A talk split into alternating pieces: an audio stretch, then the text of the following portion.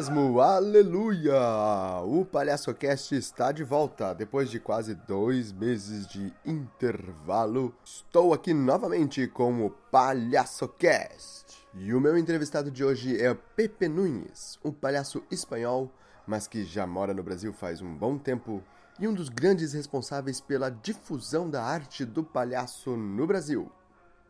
Pepe Nunes é palhaço, professor, diretor, dono de circo, um faz-tudo apaixonado pela arte da palhaçaria. Pepe Nunes, junto com Vanderleia Will, a Vandeca, que está num PalhaçoCast anterior, são os donos do Circo da Dona Belica lá em Florianópolis. Se você não conhece o Circo da Dona Belica, tem que conhecer.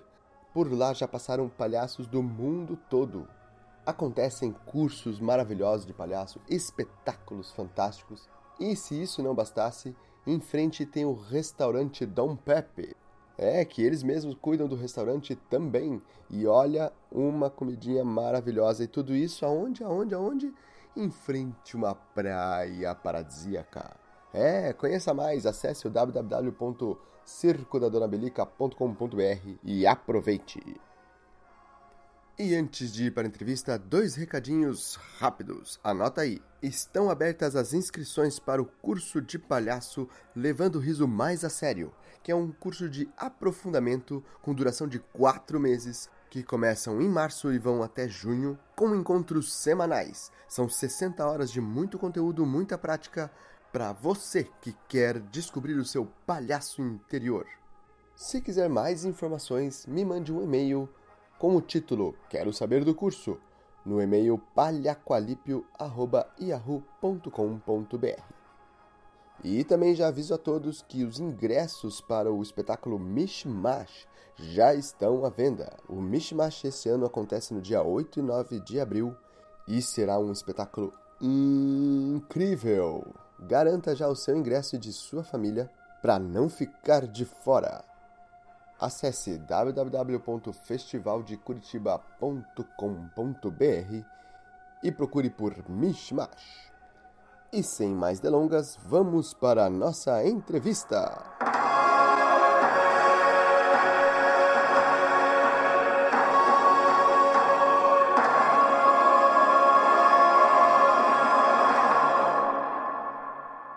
Senhoras e senhores, estou aqui com o Pepe Nunes, uma grande referência do palhaço mundial. Opa!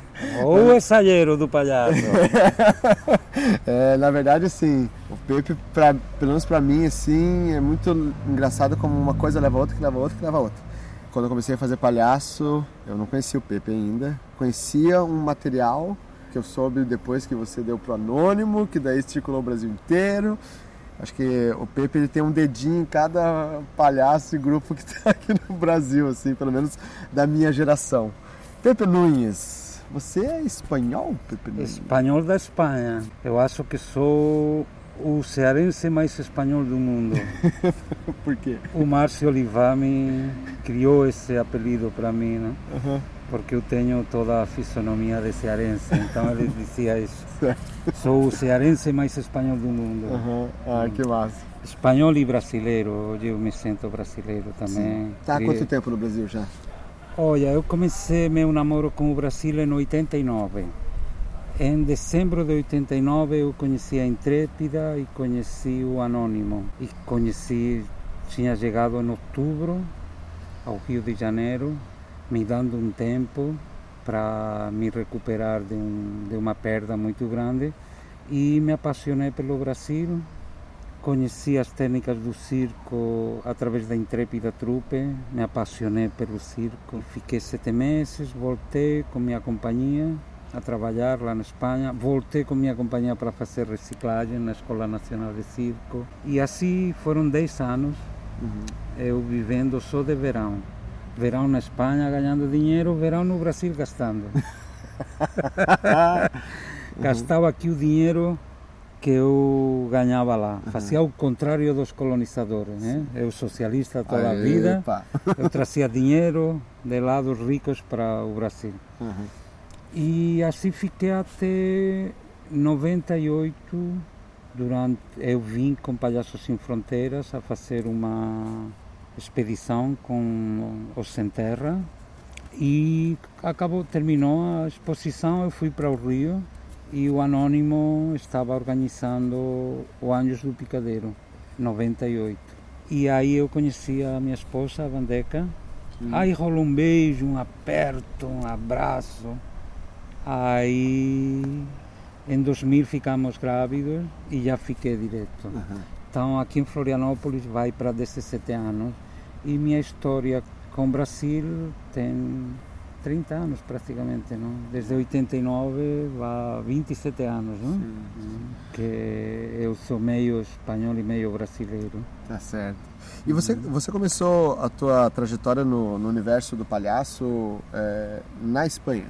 Sim, sim. Eu já fazia palhaço, mas é, sem saber muito bem o que, que era a profundidade da, você, você, não vem de família tradicional circense? Não, não eu entrei no teatro de rua por acidente. Uhum. É, um amigo quebrou uns ossos em uma queda e me pediram para substituí-lo e eu fui solidário, substituí, sofrendo bastante, mas com o tempo eu a, aprendi a, a gostar de apanhar.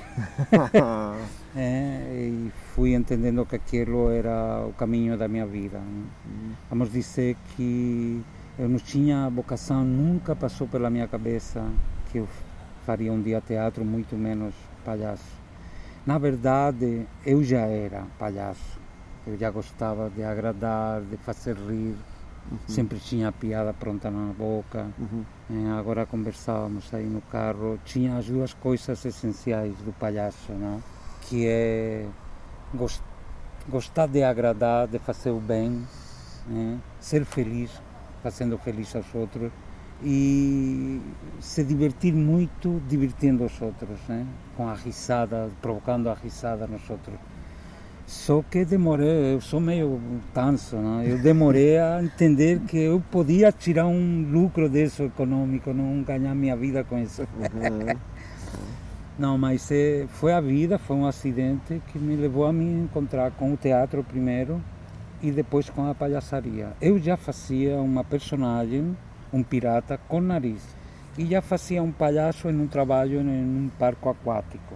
Mas, se não me engano, em 90, acho que foi no 90, eu fui fazer um curso de clown, de clown, clown. não de palhaço. Okay. com Gabriel Chamé, que é um grande diretor é, é, argentino, trabalhou no Circo do Soleil depois de, de tudo isso. Não é? Naquele tempo nem existia o Circo do Soleil. Era, e aí fiz um, uma oficina, um taller que se chama na Espanha. E apanhamos muito, foi uma crise muito grande, mas criou uma luz e criou um desejo de ir atrás. Né? mas criou uma crise, uma uhum. crise muito grande em, em, nós atores. A minha sorte é que quase todo o grupo fez. Uhum. Então todo mundo foi para a merda. Tá. então quando um está na merda com os outros, é tranquilo, não? Uhum. É pior ficar na merda um sozinho. Sim. Ficamos com muita crise, tínhamos muito trabalho, apresentações contratadas e ficamos catatônicos porque a gente entendeu que isso de, de clown, o buraco é bem mais embaixo, né? Que um tem que ser verdadeiro, que tem que tem que se olhar para dentro, né? que tem que trabalhar muito, que a piada pronta nem sempre é engraçada, uhum. Que o palhaço não só quer ser engraçado, que o palhaço quer tocar com o coração. E para tocar com o coração a gente tem que viajar ao próprio coração. Não?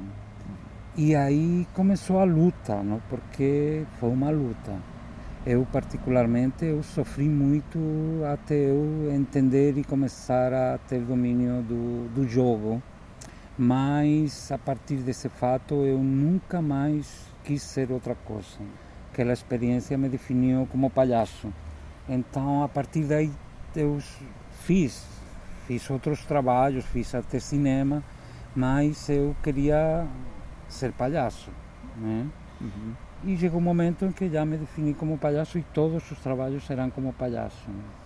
E, bom, uma coisa que eu sempre admirei também no, no, no teu trabalho, na tua lida, e, e toda vez que a gente sentou para conversar, ou eu vi você conversando com outras pessoas, é essa importância que você dá para a gente ser dono do nosso trabalho. Assim, como alguém que pensa, tá, como é que eu encho a barriga com isso? Hum. Né? Da onde vem isso? Assim, como é que... Vem da minha origem. É. Eu venho de uma família pobre. Então, de criança, se eu queria um picolé ou um cigarro, eu tinha que ganhar, porque minha mãe não me dava. Se me dava as cinco pesetas do domingo, a peseta era moeda espanhola naquele tempo, uhum. Comprava-se um picolé e eu não me conformava com um. queria comer dois, queria comer também sementes de girassol, que o espanhol é viciado nisso, e ainda queria fumar um cigarrito. Então eu, eu descarregava, tinha do meu lado, tinha um armazém de cebola. Então, se eu ajudava a descarregar o caminhão, criava uma graninha. Ou recolhia papelão, chumbo, cobre, fazia recado, ou caçava passarinhos e vendia. É, enfim, para sempre ter, sempre teve uma independência econômica. E uma coisa que eu entendi é que quem quer ser livre tem que se dar bem com o dinheiro, porque senão ele não consegue fazer o que ele quer. Não quero dizer ficar rico. Quero dizer viabilizar teu sonho. E teu sonho pode custar muito pouco dinheiro. Ser palhaço custa muito pouco dinheiro. Mas requer um investimento. Uhum. Então, se tu não, não, não, não és dono, dono de, de, de teu próprio bolso, aí tu não aproveita as oportunidades. Eu aprendi muito com os cursos que eu consegui fazer. O chamé custou um dinheiro, mas não era tanto. Mas depois chegou o Django Edward, custou mais dinheiro.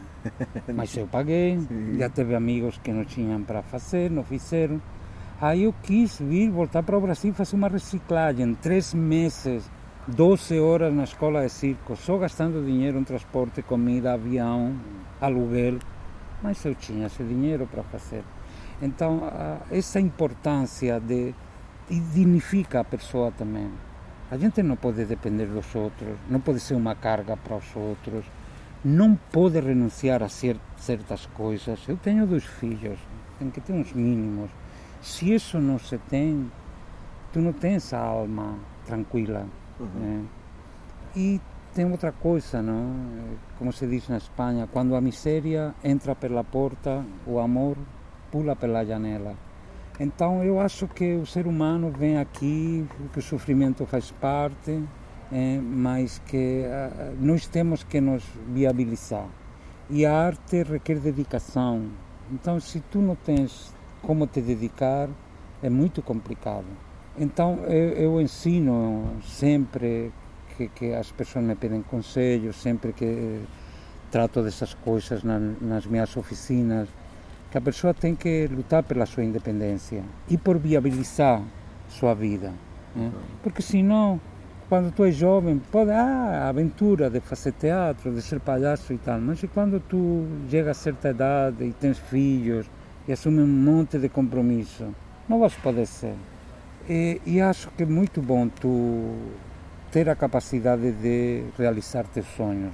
Que pode ser pagar uma oficina, comprar um figurino ou umas claves ou montar um circo como é, meus primeiros sonhos foram poder comprar umas claves boas ou um monociclo uhum. e meu último sonho louco foi montar um circo. Sim. É, e não então... só um circo, é um circo com uma, é uma cara de teatro, que tem um restaurante na frente, que funciona uma escola, que faz temporada, que faz... Claro, se tu não tens essa essa capacidade de, de te viabilizar, isso fica no terreno dos sonhos só, não, nunca vai bater na realidade. Né? Legal. Bom, é, e agora voltando aqui para aquela primeira coisa que eu falei com relação à, à, fita, né, que daí foi copiada e recopiada, que é a homenagem ao Charlie Rivel, né, uhum. um palhaço também que foi uma grande referência para muitos palhaços, a princípio europeus, depois uhum. no mundo, né, agora com o YouTube, então Tu viste o palhaço e o, e o Führer? Não. busca e ah, baixa. sim, sim, que, que é, um, é, um, é filme que fala sobre o encontro. Charlie né? River quando é chamado por Hitler. Apresenta por Hitler, é, sim. É muito bom esse filme. Eu acho que eu vi um trailer. Vou sim, procurar e vou deixar. consegues baixar. É, vou deixar ah, o link. Antes era impossível, mas agora consegues ver. Legal. Então, hum. é, isso para mim também tem essa característica de, de você. E, inclusive hoje eu estive no Circo da Dona Bilica e vi você falando com o pessoal do Rio, né? Essa característica de é, não guardar uhum. informação, não guardar contato, uhum. não guardar conhecimento.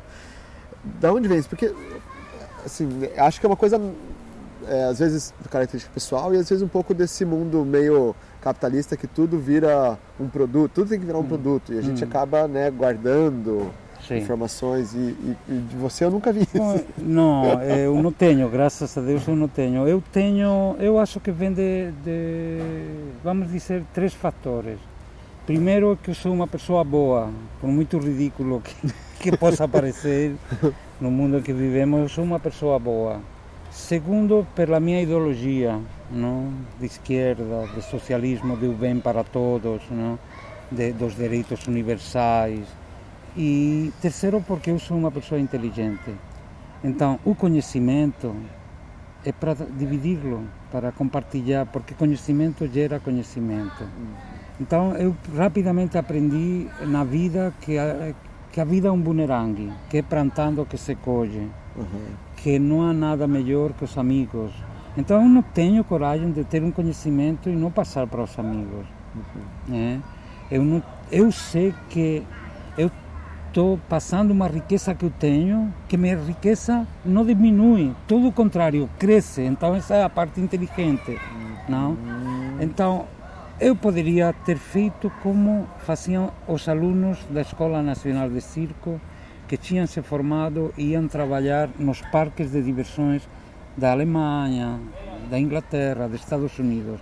Eles vinham e traziam vídeos e materiais bons que não existiam no Brasil, fitas de VHS que eles gravavam das TVs do Multishow e de outros canais de arte da Europa e mostravam para o professor da escola e para mim que era gringo. Mas para os alunos e os outros professores não. Guardavam esse conhecimento. E, por suposto, eles viam as claves de madeira, o monociclo de retalhos e não traziam. Aí eu vim, fiz três meses de reciclagem, uma escola pública de um país pobre. Naquele tempo era a época do Sarney. Me dão todo o conhecimento. Daquilo eu faço um puto de um espetáculo no qual viajei muito, trabalhei muito, ganhei um monte de dinheiro. Quando eu voltei para o Brasil, eu fiz o mínimo que eu tinha para fazer. Eu fui para a Alemanha, a fábrica da Henry, a melhor fábrica de materiais de circo Sim. e comprei 12 mil dólares que eu tinha de material e trouxe para o Brasil. E eu dei de grátis para a escola, acho que foram cinco jogos de clave, 60 bolinhas, diabolo, enfim, coisas que não tinha. Uhum. E dei para os artistas do Rio, que eram muitos, que faziam com clave de madeira que te quebrava o pulso quando te batia que, que tinha ouvido falar de um diabo que existia quando era. Enfim, trouxe monociclos, trouxe claves, trouxe narizes, trouxe um monte de coisas e vendia a preço de custo. Sim. E eu comprei preço de fábrica. Porque era uma forma de eu pagar também e de fazer com que esses caras evoluíssem e se criasse mais clima e, e criar amigos. E, e criar, uhum. E dentre tudo aquilo eu trazia uma coisa que não pesava, que não me custou dinheiro, que eu ganhei de outro grande palhaço, Astemion Gordon, o Lolo, que já foi para outro mundo melhor. E ele, um dia ele veio e falou, Pepe, toma, veja essa fita, é uma escola, é maravilhoso. Quando eu vi, eu fiquei de cara, poxa vida. E o primeiro que eu lembrei de meus amigos brasileiros, né? Então eu trouxe essa fita com a homenagem, que são dois espetáculos, não? Sim. com os grandes palhaços e ainda um documental, parte do documental, sobre a história do palhaço, não? onde aí aparece o Grock. Joe Jackson e... Jr. Não, Joe Jackson Jr. atua, mas o Grock já tinha ah, morrido, verdade, então é verdade, fala é dele, fala do Jenny Warro, que já tinha Sim. morto, dos Fratellini, Isso. que já tinha morto, mas... Então, é uma escola E aí eu peguei para o João, para o anônimo todo e falei, olha, eu já trouxe cópia e trouxe naquele tempo para poder transcodificar, porque tinha a coisa de, de um código diferente, não? Uhum. Tinhas que transcodificar as certo, fitas. Certo, certo. Trouxe um DVD que copiava e transcodificava de lá. Nossa Então eu dei para o anônimo e falei, gente, isso aqui é puro ouro. Só boto uma condição para eu entregar. Espalhem pelo Brasil. E dito e feito, né? Porque tinha muita sede e muita gana e muita falta de referência. Então eles fizeram isso, foram para o Lume e falaram: gente, olha que fita que trouxe o Pepe, só entregamos com uma condição: espalha.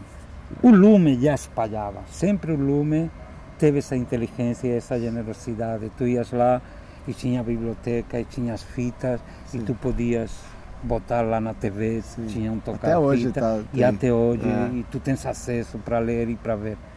E então aconteceu isso, essa fita se espalhou por, por, todo o Brasil. Hoje é tudo muito mais fácil com o YouTube, com a internet, não. Inclusive vou de... deixei o link desse, desse, desse material aqui no PalhaçoCast. É só ver, clica lá embaixo. é louco, né? Porque eu tô gravando agora, sei que quando editar eu vou colocar. e aí já digo que coloquei é, é, muito louco porque você falou bem isso. Aí criou-se também o um mercado, né? Uhum. Quer dizer, ou melhor, aumentou esse mercado. Em vez de dividir, é, né? Sim. Em vez de dividir a pizza, que na verdade Sim. era um brotinho, a pizza virou uma pizza Sim. família. Sim. Sim, porque começou a ter mais qualidade, começou a encantar. E naquele tempo, no Rio, quem pegava era a Intrepida Truppe. E me lembro, por exemplo, do Luiz Carlos Vasconcelos, o Chuchu. o Sussu experimentando seus números na rua, no Largo de Machado, sabe? Uhum. Ele lá, um, com uma coragem grandiosa, como ele sempre tem, não? sempre teve. E era todo muito iniciante.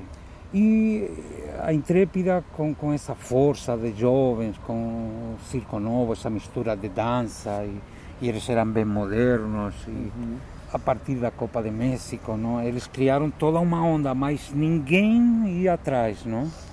Aí veio o Anônimo, nós, eu dirigi para eles o Rodasalha de Vida, fizemos um retiro de 40 dias, aí tinha também a Trapa Trupe, sim, a Trapa Trupe, gente jovem vindo detrás, não? E aí veio Anjos do Picadeiro e veio o palhaço tomando conta e o Lume, e os parlapatões que já andavam por seu caminho.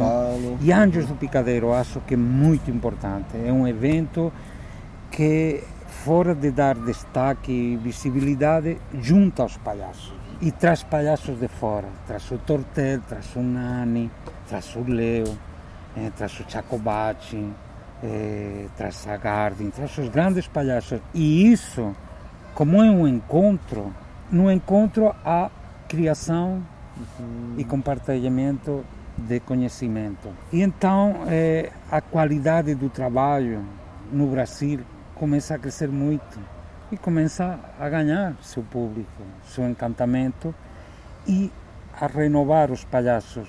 Sai do circo, quase que exclusivo, para um, um público muito heterogêneo, de todas as classes uhum. e muito jovem. Hoje são milhares de jovens querendo ser palhaço. Não sei se vão caber tudo. Vamos ter que fechar a porta e dizer, ó, oh, fica aí, vá ser cozinheiro ou qualquer outra coisa. Não, mas eh, e se criou o mercado, não? Uhum. Se espalhou com trabalhos maravilhosos e encantando o público, que finalmente é o nosso objetivo, não? E foi uma criação, foi uma construção, né? porque também se saía da ditadura não? no Brasil, uma situação muito precária economicamente, também sem referências.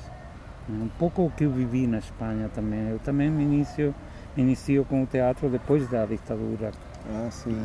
Eu lembro até hoje de você contando pra gente é, a passagem que você chegava às vezes em algumas cidades as pessoas chegavam a fechar a porta, a janela. Sim, tinha medo. Quando a trupe chegava nas Quando ruas. a trupe né? chegava, as pernas de pau. que nunca viram nada. Não, não, não, tinha televisão. Se assustavam, saíam correndo. Saíam correndo e se fechavam em casa, as vilas pequenas. Não? É, a ditadura é terrível, não? Uhum. Eu fui em muitas cidades que o último que tinha passado lá foi Lorca com sua carroça. A última Uau. atividade teatral, não? Depois, antes da guerra civil espanhola nos anos 30. Uhum. Hum. E deixa eu te perguntar uma outra coisa, assim, já quase chegando ao final, até porque nós temos um espetáculo para assistir. existe o, o Pepe produtor, existe o Pepe empresário, né, vendedor, mas existe o Pepe palhaço que atua e o Pepe diretor. Uhum. Como é que é a dança entre tudo isso? Assim? Como é que administra tudo isso? O que, que você mais gosta? Ou você tem momentos de cada ah, um? O que eu mais gosto é do picadeiro, estar num picadeiro no palco. Eu agora fiz, na quarta-feira passada, fiz três, uhum. não, na quinta. Fiz três apresentações no Festival de Circo Sesc Santa Maria, no Rio Grande do Sul. 10 horas, 15 horas e 20 horas. Fazia muito tempo que eu não tinha um dia tão feliz. Eu, essa hora que eu estou na frente do, do espectador, para mim é, o, é a grande dávida na vida. Fora de meus filhos, de minha família, de minha mulher, é um momento sagrado do que eu me alimento. Então, eu teve o melhor cachê da minha vida teve esse dia. Nunca ganhei, fui tão bem pago como nesse dia. Mas nem me lembro disso, sou como uma anedota. Eu não pensava nisso. Então, é bom porque sem esse cachê eu não vou poder ir fazer isso. Mas esse, o que eu mais amo é a, a apresentação. Né? Me apresentar com o público é um momento, porque é muito amor. Então, eu querendo Outro dia que tinha lá umas 400 pessoas em cada sessão, lona cheia. Eu amando, 400 pessoas e 400 pessoas me amando. Só quem vive isso sabe o tamanho da maravilha que é, não? da trança. Isso é o que eu mais gosto é isso. Como diretor eu gosto muito e como mestre que se chamam, como professor. Sim, também. Gosto é. por essa peculiaridade minha que eu sempre tive algo de maestrilho, não? que chamamos na Espanha. Hum. Eu gosto de transmitir esse conhecimento, de ensinar o que eu aprendi, o que outros me ensinaram a mim, hum. o que eu fui descobrindo. E eu gosto muito. É, na verdade, uma oficina é que nenhuma apresentação. Acaba virando que nem um palco, não? Até às vezes aparecem umas piadas, tu sabes disso, não? É, ela vai se ajustando com o tempo, é muito parecido com o espetáculo, só que em outros tempos fica uma plateia mais reduzida. Mas também o coração presente, também tem que ser verdadeiro, senão não bate. É, também tens que gostar muito, senão aquilo se faz interminável. É muito parecido com o espetáculo. E a parte empresarial é a parte de terra que tem que fazer, viabilizar, apresentar e fazer as oficinas. Uhum.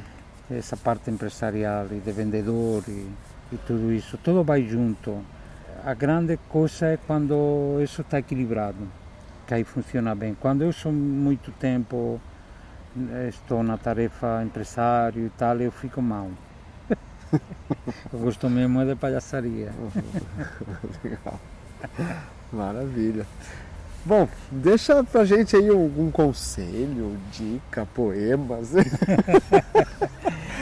Conselho Algo muito palhaço? bom, bom. Tem que ser bom.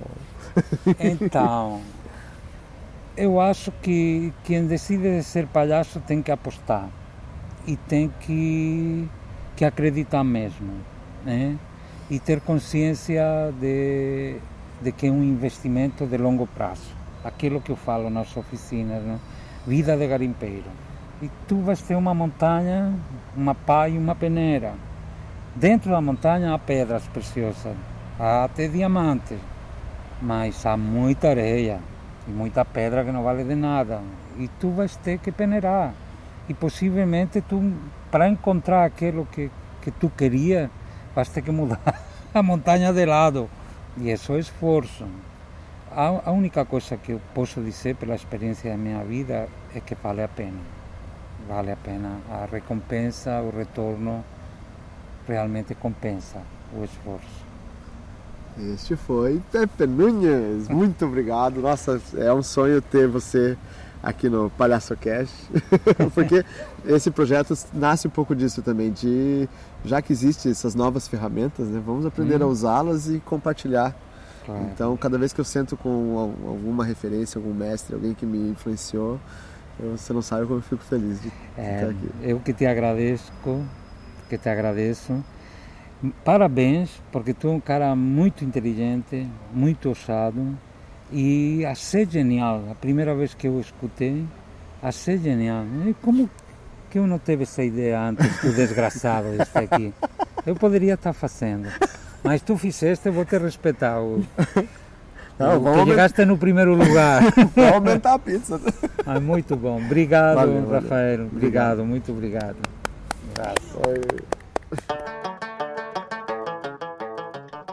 E aí, gostou do nosso bate-papo? Então recomende para mais algum amigo ou amiga que possa se beneficiar com este conteúdo. Se você quiser também, nós temos um grupo no Facebook chamado PalhaçoCast. Entra lá e deixa seu comentário sobre o PalhaçoCast. E antes de ir embora, só quero dar aquela lembrança rápida. Estão abertas as inscrições para o curso de Palhaço Levando o Riso Mais a Sério. Para saber mais, me mande um e-mail. Quero saber sobre o curso no palhacalipio.yahoo.com.br. Também já está à venda os ingressos do Mishmash. É, se quiser garantir o seu lugar e se divertir dia 8 e 9 de abril, corra para a bilheteria e garanta já o seu. E o Palhaço Cast conta sempre com o apoio de Curitiba et Circenses. O que é Curitiba et Circenses? É um coletivo de informações sobre circo na cidade de Curitiba acesse www.facebook.com/barra e saiba mais. Eu vou ficando por aqui. Até o próximo PalhaçoCast, que prometo que será logo, logo. Fui!